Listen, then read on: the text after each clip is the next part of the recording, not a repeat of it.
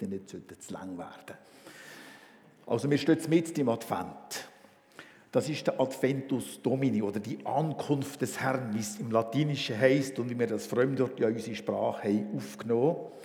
Und zwar geht es um den Gedanken oder um das, dass der, der die Welt geschaffen hat, das Wort Gottes, das ewige Wort Gottes, ist Mensch geworden. Und wie es Johannes sagt, ist betastet worden mit unseren Hängen oder ist, hat noch etwas mit der Stimme, stimmt nicht mehr dahinter, äh, betastet worden mit seinen Hängen oder gesehen mit unseren Augen und gehört mit unseren Ohren.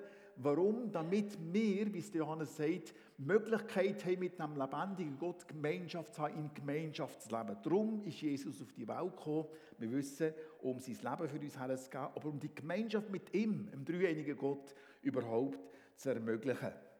Und um den Advent oder um die Ankunft, wie es heißt, geht es auch im 1. Thessalonicher Brief. In allen fünf Kapiteln bringt der Paulus fertig, das Wort Ankunft, Advent oder eben äh, auf Griechisch natürlich, de, de, aussprechen, zu erwähnen. Wir haben ja, seit einer Weile nehmen wir die, den Brief an Thessalonicher durch und die Kapitel für Kapitel oder Vers für Vers probieren, ein bisschen auf das einzugehen, was dort geschrieben steht.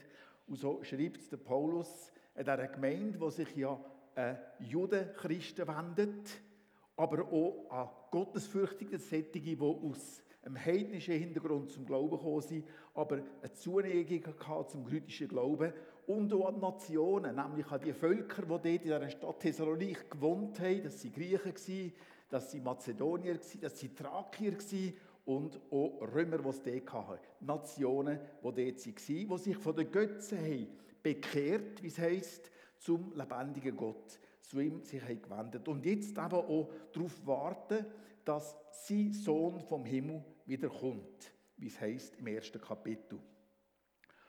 Und darum werden sie von Paulus, ihrem geistlichen Vater, zum, äh, als Ruhmeskranz für ihn, nicht als Adventskranz, aber als Ruhmeskranz bezeichnet. Dass, wenn sie im Glauben fest sind, dass er, der Paulus, durch das auch Ruhm und Ehr findet, wiederum bei der Ankunft von Jesus Christus, der sogenannten Parousia, wie so erwähnt wird unter Theologen in der Regel, wenn man von dieser Wiederkunft, dieser Ankunft von Jesus reden. In dieser dritten Erwähnung von der Ankunft von Jesus. Das ist ein bevorstehendes Ereignis, wie wir alle wissen. Und wir müssen uns fragen, ob wir bereit sind für die Ankunft. Wir stehen im Advent, wir reden von der Ankunft Jesus, wir denken an Weihnachten, das ist gekommen, als Kind, als Mensch in die Welt hinein. Aber der Paulus redet von dieser Ankunft, die bevorsteht wo wir auch gut daran tun, wenn wir darauf warten, wenn wir in Erwartungshaltung sind, immer wieder. Sind wir bereit für das? Hat der Brief von Paulus, der fast 2000 Jahre alt ist, auch etwas für uns bedeutet heute? Ein Brief von einer Gemeinde ist gerichtet im nördlichen Griechenland. Ganz bestimmt. Und darum sollen wir unsere Herzen und unsere Ohren auftun und probieren, vielleicht etwas mitzunehmen, wo uns der Geist Gottes heute durch sein Wort, durch den Text, den wir werden lesen und darüber werden nachdenken, will vermitteln. Wir lesen jetzt die ersten Verse vom letzten Mal, wo wir stehen geblieben sind, aus dem Kapitel 3 ab dem Vers 9. Denn was für Dank können wir Gott eurethalben abstatten für all die Freude, womit wir uns euretwegen freuen.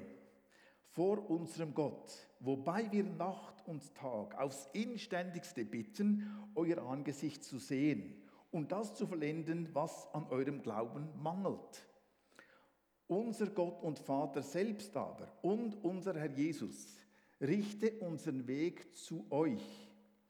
Euch aber lasse der Herr zunehmen und überreich werden in der Liebe zueinander und zu allen, wie auch wir euch gegenüber sind, um eure Herzen zu stärken, untadelig in Heiligkeit zu sein vor unserem Gott und Vater bei der Ankunft unseres Herrn Jesus mit allen seinen Heiligen. Wir hören aus diesen Versen heraus, die Erleichterung, die der Paulus hatte, dass er gute Nachrichten hat bekommen vom Timotheus über den Zustand der Gemeinde in Thessalonik und auch in Philippi natürlich, wo der Silas war. Sie haben trotz der Anfindung von ihren Landsleuten und trotzdem, dass man ihnen Steine in den Weg gelegt und sie hat probiert äh, fertig zu machen, sind sie im Glauben festgeblieben. Die Anschuldigungen, die wir das letzte Mal haben durchgenommen haben, die gegen den Paulus vorgebracht wurden, was er für Absichten hat, all diesen Beschuldigungen haben sie keinen Glauben geschenkt. Sie haben Paulus vertraut und haben zu ihm gehalten. Und darum ist er voller Dank und voller Freude. Er sagt hier Nacht und Tag. Und dann mögen wir denken, ja, wie, wie meint er das? Und ich habe einfach den Eindruck, es war immer zuvorderst bei ihm, der Gedanke an die Gemeinde in Thessalonik. Wir haben das letzte Mal ja ein bisschen probiert zu beschreiben mit aktuellen Erlebnissen, die ich gerade geschildert habe oder die man allgemein noch äh, in Erwägung ziehen kann. Wir erinnern uns, der Paulus musste die Stadt frühzeitig verlassen. Er konnte nicht so lange dort bleiben, wie er gerne hätte wollen, weil die Juden etwas gegen ihn hatten. Sie haben ihn verfolgt und die Stadt Beröa anschließend. Er musste nach Athen und dann nach Korinth weiter fliehen. Er hat mehrmals probiert, zurückzugehen zu dieser Gemeinde, um das zu vollenden, was er nicht machen konnte und sie im Glauben noch zu stärken. Aber es ist ihm verwehrt worden vom Satan, wie er gesagt hat. Und jetzt vertraut er einfach auf Gottes Zeitplan. Er legt seine Pläne in Gottes Hand und vertraut darauf, dass Gott es Wiedersehen wird arrangieren zu seiner Zeit. Wenn wir die Missionsreise von Paulus anschauen und die Jahre, in denen das stattgefunden hat, finden wir das Jahr 50. Das kann man relativ klar definieren, wo er den Brief verfasst hatte. Aus Korinth. Und anschließend, er ist ja 18 Monate lang in diesem Korinth gewesen, reist er über Ephesus, nachher nach Caesarea, Jerusalem, um nachher gerade wieder nach Antiochien zu gehen, wo er da war. Und das bringt uns dann etwa in die Jahre 52, 53. Im Anschluss an das zieht es ihn erneut nach Westen, nach Ephesus. Er geht von Antioche aus nach Ephesus und bleibt dort drei volle Jahre lang, wie wir aus der Apostelgeschichte wissen, bevor er im Anschluss nachher über Mazedonien nach Korinth reist. Das heißt also, etwa im Jahr 56, sechs Jahre, nachdem er den Brief geschrieben hat, könnte er die Mazedonien wieder gesehen haben. Das ist eine lange Zeit. Und wenn man das im Paulus in dem Moment hat gesagt, es geht übrigens noch sechs Jahre, bis sie wieder siehst, dann hat er wahrscheinlich nicht unbedingt Freude gehabt. Und so geht es doch auch uns manchmal. Wir hätten gern, dass Gott unsere Gebet jetzt in diesem Moment erhört und jetzt eingreift und Situationen verändert, so wie es der Paulus hier hat wollen. Und wir tun gut daran, wenn wir wie er einfach unsere Wege Gott anbefallen. Unser Gott und Vater selbst aber und unser Jesus richte unseren Weg zu euch. Oder was auch immer unsere Situation sein mag, in der wir gegenwärtig sind und gerne eine Veränderung hätten. Aber sein Gebet geht noch weiter und er wünscht sich für seine Leser insbesondere etwas, nämlich, dass sie sollen zunehmen. Ich muss das mal meiner Frau zeigen. Da heißt, wir sollen zunehmen, nicht abnehmen. Aber wir wissen natürlich aus dem ganzen Zusammenhang, hier ist nichts mit Kilo gemeint, es ist ein Zunehmen gemeint im Glauben. Zunehmen in der Liebe ganz im Besonderen, was er hier erwähnt. Und wenn wir lesen hier, dass der Paulus zu dieser Gemeinde sagt, ich wünsche, dass dir zunehmen in der Liebe, dann erstaunt doch das ein bisschen, zumal er im ersten Kapitel schreibt, dass er weiss um ihre Werke im Glauben, die Bemühungen von der Liebe und das Ausharren in der Hoffnung. Wir haben dann gesagt, Blut, Schweiß und Tränen. Das sind Gläubige, die haben Anstrengungen vollzogen in ihrem Glauben. Die sind vorwärts gegangen, nicht stehen geblieben, nur beim Gläubig werden, sondern haben Werk gehabt von der Liebe. Und jetzt sagt er, dass sie zunehmen sollen. Sie waren ein Vorbild in der Liebe für die in Mazedonien und in Achaia, in Griechenland. Und überall hat er geschrieben. Was gibt es denn da mehr zu fordern? Herr Paulus, könnte man fast fragen. Wir haben vorher gehört im Lied, dass Gott Licht ist. Das Lied, das Rudi hat definiert, unseren Text vorgelesen, heisst, Gott ist Licht. Das steht im Johannesbrief. Und im Johannesbrief hat es eine weitere Gleichung. Also Gott ist Licht, heißt es dort, und das heißt auch Gott ist Liebe. Es ist wie eine mathematische Formel, die man so aufstellen könnte. Und nachher gibt es das Gebot, wo jemand kommt und fragt, was, de, was er machen muss, um in den Himmel zu gehen. Und er fragt, was heisst es denn? Und er sagt eben, Schma Israel, los Israel, das erste Gebot ist, lieb die Gott von ganzem Herzen und mit ganzer Seele. Und die nächste, wie die selber. Und Jesus sagt zu seinen Jüngern, ich habe ein neues Gebot für euch. Und das neue Gebot ist das alte Gebot, das ihr schon gehört habt, nämlich, dass ihr Liebe habt untereinander. Und daran werden die ganzen Leute sehen, dass ihr meine Kinder seid. Wie das Gebot so wichtig ist, dass in der Bibel so viel erwähnt wird, dann ist es kein Wunder, dass es so stark umkämpft ist. Jesus sagt in Matthäus 24, die Liebe wird in den meisten erhalten. Also es ist ein umkämpftes Gebot von Gott an uns.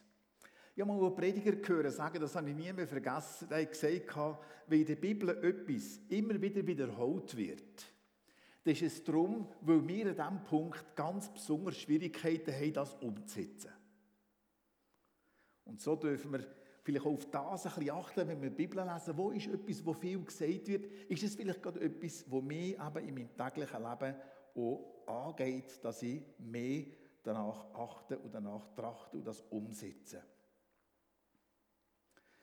Wenn du jetzt in dich gehst und ganz ehrlich fragst, Vater, stehe ich in der Liebe? Habe ich die Liebe zu allen Menschen? Die Liebe, die du ausgehst, hast in mein Herz. Bin ich die Person, die in Liebe begegnet? Wenn wir das machen und wenn wir uns fragen, an wir solche sind, die zunehmen, wie können wir ihm antworten? Könnte es sein, dass die Paulus vom, Paulus vom Thessalonicher werden, nehmen zu in der Liebe zu allen, vielleicht Gottes Wort an die im heutigen Tag könnte sein. Der Apostel zeugt von sich, dass er solche Liebe gegenüber seinen Empfänger vom Brief hatte und spornt sie jetzt im Anschluss an, darin aber noch mehr zuzunehmen, gestärkt zu werden, um in der Heiligung untadelig zu sein. Auf die Heiligung oder auf die Heiligkeit kommen wir nachher im zweiten Teil noch zu reden. Aber hier wird eben der Advent, die Ankunft von Jesus, die Borussia vom Herr erwähnt. Die Wiederkunft, wie er sagt. In jedem Kapitel von diesem Brief geht er auf das Thema von der Wiederkunft, von der Ankunft eigentlich ein. Die Liebe das Wahrzeichen vom christlichen Glauben wo so hart umkämpft ist und täglicher Pflege und göttlicher Hilfe bedarf, soll in ihnen und in uns zunehmen, damit bei der Wiederkunft von Jesus wir ihm mit Freude begegnen können. So drückt auf jeden Fall der Johannes aus in seinem Brief, wo er schreibt, und nun, Kindlein, bleibt in ihm, damit wir, wenn er erscheinen wird, Freimütigkeit haben und nicht vor ihm beschämt werden bei seiner Ankunft. Da haben wir wieder der Advent, die Ankunft. Wir sollen in ihm bleiben, damit wir, wenn Jesus zurückkommt, ihm fröhlich und freudig können begegnen und ihm können ins Angesicht schauen und nicht beschämt sein. Das ist das Anliegen von Paulus und vom Johannes. Übrigens schreibt der Johannes das an einem Ort, dem Jesus in seinem persönlichen Brief in der Offenbarung sagt, ich habe gegen dich, dass du deine erste Liebe verlassen hast. Ein Wort, das an die Gemeinde in Ephesus gerichtet war. Wenn wir jetzt ganz ehrlich sind, und ich finde, das schließt der Paulus mit ein. Der Paulus, der noch vor kurzer Zeit, einige Monate, vielleicht sechs, acht Monate vorher, eine heftige Auseinandersetzung hatte mit dem Barnabas. Da sehen wir also, oder Paulus ist an diesem Punkt nicht hundertprozentig gut gewesen. Und wenn er sich als solches Beispiel vorstellt, auch er hat seine Fehler gehabt. Und die hast du und ich eben auch. Meine Frau hat mir gerade gestern gesagt, ist es gestern oder vorgestern, als das Telefon kam und ich war ein bisschen kurz angebunden an diesem Telefon und habe dann nachher gesagt, das ist eine Basler, die sie da will. Und das hat die Frau gehört und ist dann auf das eingegangen offenbar. Und dann hat man nachher gesagt, die hätte ein bisschen freundlicher können sein. Da haben wir es gerade. im täglichen Leben so ein Beispiel von der, vom kurz abgebunden sein, vom will ein bisschen härter durchkommen und lieblos wirken. Und das ist etwas, wo wir eigentlich vor Gott bringen müssen. Wir sollen unsere Mängel oder unsere Sünden, unsere Fehler vor Gott bekennen. Ich frage mich an diesem Punkt gerade, tun wir regelmässig Buß über Fehler, die wir in unserem täglichen Leben machen, eben über den Mangel an der Liebe zum Beispiel. Im Vater unser heißt es, und das sagt wir ja oft beten in der Kirche oder auch hier, vergib uns unsere Sünden, wie auch wir vergeben unseren Schuldigen. Da wird beides angesprochen. In der Kirche, in der Landeskirche, gehört es fast ein bisschen zur Liturgie, dass man am Schluss noch im Gebet auch ein Bußgebet ausspricht. Dass man einfach auch Buß tut, Schuld bekennt, wo man Mangel hatte am Erfüllen von diesen Geboten, die uns Gott ja gegeben hat. Das ist in unseren freikirchlichen Kreisen ein bisschen weniger der Fall. Und ich könnte mir vorstellen, dass es damit zusammenhängt, dass man in unseren Kreisen einfach ein bisschen das satt hat, dass ich arme, elende, furchtbare Sünder, ich bin nicht würdig, von dir zu kommen. Dass man einfach hätte wollen, ich bin doch nicht mehr da, ich bin doch jetzt ein Bekehrter, ich bin doch jetzt einer, der zu Gott gehört, ich bin doch eine neue Kreatur, ich bin doch Licht in der Welt. Die Identität beansprucht. Aber wir können eben sehr gut auf die andere Seite vom Ross runterfallen und das einfach übergehen und gar nicht mehr gross ernst nehmen. Ups, habe ich ein böses Wort gesagt?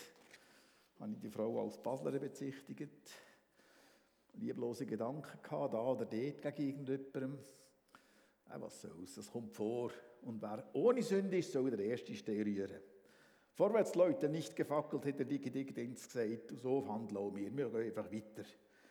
Nein, ein bewusstes Innehalten, Mängel erkennen, möglicherweise mit jemandem darüber reden und sie im Gott im Bußgebet bringen, ist biblisch. Nötig und gut. Ich denke, am Abend zum Beispiel den Tag la Revue passieren. Ein bisschen, was man gemacht hat, was war, nochmal so ein bisschen durch, durch den Kopf und was nötig ist, vielleicht auch zu sagen, Entschuldigung, Herr, dass ich hier oder dort nicht deinen Geboten entsprochen habe oder nicht deinen Erwartungen oder Hoffnungen entsprochen habe. Das wäre etwas, was für ein untadeliges Wachstum gut und nötig wäre, wenn wir in der Heiligkeit weiterkommen Und jetzt nach dem Gebet, nach dem Paulus, dem der Paulus hier heißt übrigens in vielen Übersetzungen nachher auch Amen am Schluss. Das heißt jetzt da nicht, weil nicht alle Handschriften das haben. Aber hier kommt das Amen, also das Gebet ist abgeschlossen. Zu der fährt er weiter und schreibt noch Folgendes. Übrigens nun, Brüder, bitten und ermahnen wir euch in dem Herrn Jesus, da ihr ja von uns Weisung empfangen habt, wie ihr wandeln und Gott gefallen sollt, wie ihr auch wandelt, dass ihr darin noch reichlicher zunehmt. Da haben wir es schon wieder. Denn ihr wisst, welche Weisungen wir euch gegenüber gegeben haben durch den Herrn Jesus, denn dies ist Gottes Wille, eure Heiligung dass ihr euch von der Unzucht fernhaltet, dass jeder von euch sich sein eigenes Gefäß in Heiligung und Ehrbarkeit zu gewinnen wisse, nicht in Leidenschaft der Begierde wie die Nationen, die Gott nicht kennen, dass er sich keine Übergriffe erlaube, noch seinem Bruder in der Sache übervorteile, weil der Herr reicher ist über dies alles. Wie wir auch, euch auch vorher schon gesagt haben, und eindringlich bezeugt haben. Denn Gott hat uns nicht zur Unreinheit berufen, sondern in Heiligung. Deshalb nun, wer dies verwirft, verwirft nicht an den Menschen, sondern Gott, der auch seinen Heiligen Geist in euch gibt. Was aber die Bruderliebe betrifft, so habt ihr nicht nötig, dass man euch schreibt, denn ihr seid selbst von Gott gelehrt, einander zu lieben. Das tut ihr ja auch gegen alle Brüder in ganz Mazedonien, wir ermahnen euch aber, Brüder, redlicher, reichlicher zuzunehmen und eure Ehre darin zu setzen, still zu sein und eure eigenen Geschäfte zu tun und mit euren Händen zu arbeiten, so wie wir euch geboten haben, damit ihr anständig wandelt gegen die draußen und niemanden nötig habt. ein relativ langer Text, den ich hier gelesen habe. Keine Angst, ich gehe nicht so lange auf das Ganze ein. Das würde uns zu weit führen. Das würde zu weit führen. Es sind hier Sachen, gewisse Baustellen, die es gibt im Gemeindeleben von Thessalonik. Das hat er offenbar durch den Timotheus und durch den Silas, die jetzt zu ihm gekommen sind, nach Korinth, erfahren und auf das geht er ein. Das sind sexuelle Triebe, das ist die Arbeit und wiederum die Liebe, Bruderliebe, wie man es hier nennt. Ihr Leben, ihr Wandel soll Gott ehren, soll Gott verherrlichen, soll dem entsprechen, was Gottes Wesen ist, mehr und mehr. Darum kommt das Wort reichlicher zunehmend oder reichlicher zuzunehmen noch einmal vor in diesen beiden Abschnitten, die wir hier haben aufteilt haben. Also es geht nicht darum, stehen zu bleiben beim Glauben, sondern weiterzugehen, vorwärts zu streben, einem Ziel entgegen der Ähnlichkeit, die Jesus uns ja als Vorbild vorgelebt hat. Zuhören nicht an Gewicht, sondern an gottgefällige Tugenden. Der Petrus geht auf das Thema ebenfalls ein, im zweiten Brief an Gemeinde in Kliasien und bringt dort eine ganze Kette, die zusammenhängt von Tugenden, gottgefälligem Leben zum Ausdruck und sagt, das sei der Wille von Gott für uns. Das sagt Paulus hier ebenfalls. Das ist Gottes Wille für euch. Ich weiß noch gut, wenn ich junggläubig war, in einer Jugendgruppe gegangen in Wallisellen, von der FEG damals. Und nachher hat man dort oftmals so zusammengesessen und diskutiert über die Bibel hin und her. Und es ist auch darum gegangen, wie man den Willen von Gott für sein Leben kann erkennen kann. Ganz persönlich. Nun, der Paulus macht es hier an dieser Stelle ganz klar. Er sagt, Gottes Wille für dein Leben ist Heiligung. Dass du die Heiligung lebst und in der Heiligung zunimmst. Im gleichen Brief, im fünften Kapitel, wir werden darauf kommen, in ein paar Monaten, sagt er ebenfalls, sagt in allem Dank. Das ist der Wille Gottes für euch. Diese Sachen entsprechen manchmal nicht unbedingt dem, was wir gerne hören wollen. Wir hätten vielleicht viel lieber eine Antwort auf eine ganz aktuelle Situation im Heute und Jetzt, wie Gott individuell für mich da oder dort sein Willen offenbaren. Und das macht er ja auch immer wieder. Er zeigt uns ja hier oder da, sei es durch das Wort, sei es durch ein Ereignis, was er gerne von uns wette. Aber manchmal müssen wir ganz generell einfach seinem Willen folgen, den er uns ganz klar definiert und offenbart hat. Es gibt ja so viele Aufforderungen im Neuen Testament, wie wir leben sollen. Wir haben genug zu tun mit dem eigentlich, das zu wissen und zu erfahren. Und gleichzeitig dürfen wir manchmal schon aufgrund von dem, was uns Gott offenbart hat, Schritte machen in eine Richtung und nachher erleben, wie uns Gott vielleicht da oder dort die Türen zutut und uns in eine andere Richtung führt. So habe ich es auf jeden Fall in meinem Leben und auch in dem Eheleben, das wir zusammen hatten, in dem Familienleben, erfahren und erlebt. Dass wir Schritte haben gemacht und Gott hat in eine andere Richtung gewiesen oder hat bestätigt. Aber ganz generell, was heißt es das hier in diesem Brief, in diesem Zusammenhang? Es heißt hier, es betrifft konkrete Situationen von der Ehe oder von sexuellen Trieb, wo hier erwähnt werden. Viele von den Gläubigen aus der Gemeinde sind aus Hintergründen gekommen, wo Sexualethik oder, Sex oder überhaupt Ethik nicht eine große Rolle gespielt hat. Sie haben vorher schon bereits überall einfach Möglichkeiten gehabt, um sich auch sexuell zu befriedigen. Und das ist jetzt offenbar auch weitergegangen. Das scheint auch heute zum Teil immer mehr der Fall zu sein in christlichen Gemeinden. Dass man einfach in einer Art Konkubinat zusammenlebt und gar nicht mehr irgendwie auf das Ehebündnis eingeht, wo hier in der Bibel ja auch gelehrt wird. Übrigens ein Thema, das bereits früh angefangen hat in der Kirchengeschichte äh, populär zu werden. Im sogenannten Synäis Aktikum, wo ein Priester, der zölibar hat gelebt, sich eine Frau hat genommen, die seinen Haushalt hat betrieben und zu ihm geschaut hat und zum Teil eben auch seine sexuelle Lust im Bett befriedigt hat. Außerhalb von einer Ehe, versteht sich. Rundum verbreitet von der Gesellschaft, akzeptiert immer mehr und darum Praktiken, die Eingang gefunden haben in die Kirche. Die Welt um uns herum hat Einfluss auf unsere Gemeinden. Wir müssen das nicht, dürfen das nicht unterschätzen. Und darum werden Sachen, die ganz normal gehändigt werden, bei uns in den Gemeinden immer mehr populär und attraktiv oder normal. Praktiken in den Gemeinden hat es offenbar auch gegeben, im Zusammenhang mit geschäftlichen Handlungen hier in Thessalonik, wo Anlass zur Klage hatten und das ist wiederum durch den Timotheus und Paulus vermittelt worden. Wir lesen von Übervorteilung, kein Übergriff soll erlaubt werden oder soll jeder seine eigenen Geschäfte tun und soll mit seinen Händen arbeiten. Solche Sachen werden hier erwähnt, weil sie offenbar in dieser Gemeinde Anlass gegeben zu Kritik, Anlass gegeben zum Bruderliebe vielleicht auch zu schädigen. Bruderliebe wird ja ein weiteres Mal hier erwähnt. Was genau die Umstände war, entzieht sich heute unserem Wissen. Aber wir können aus diesen Zielen herauslesen, dass hier offenbar nicht alles im Guten war. Und das hat nicht dem heiligen Leben entsprochen, wo Gott für seine Gemeinde eigentlich geplant hat oder wollen hat. Anpassung an die göttlichen Maßstäbe sind Schritt in der Heiligung.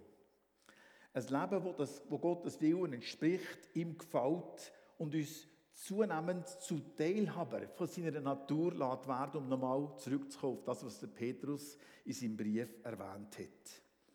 Ich habe hier noch eine Zeichnung, eine Aufzeichnung, was uns das Neue Testament zum Thema Heiligkeit oder Heilig lehrt. Es gibt einmal, unten haben wir die Jahreszahl, das ist eine Lebenslinie 1900, man kann jedes einsetzen, was er will, und 20 irgendetwas, wie dann nachher uns ein Ableben stattfindet oder wie Jesus wiederkommt, wo wir ja nicht wissen. Am Tag von unserer Bekehrung, an dem Tag, wo wir Jesus ganz bewusst in unser Leben einladen und aufnehmen, passiert also im Hebräer 100 oder 10, 10 kann man sagen, was äh, definiert wird, dass wir nämlich in diesem Willen geheiligt sind, ein für alle Mal durch das Opfer vom Leib von Jesus Christus. Wir werden damit Heilige. Du und ich sind in Gottes Augen heilig, für ihn ausgesondert, für ihn abgesondert, um ein Leben für ihn und mit ihm in seiner Gegenwart zu leben. Und so sollen wir das entsprechendes Leben führen. Und das ist der zweite Punkt.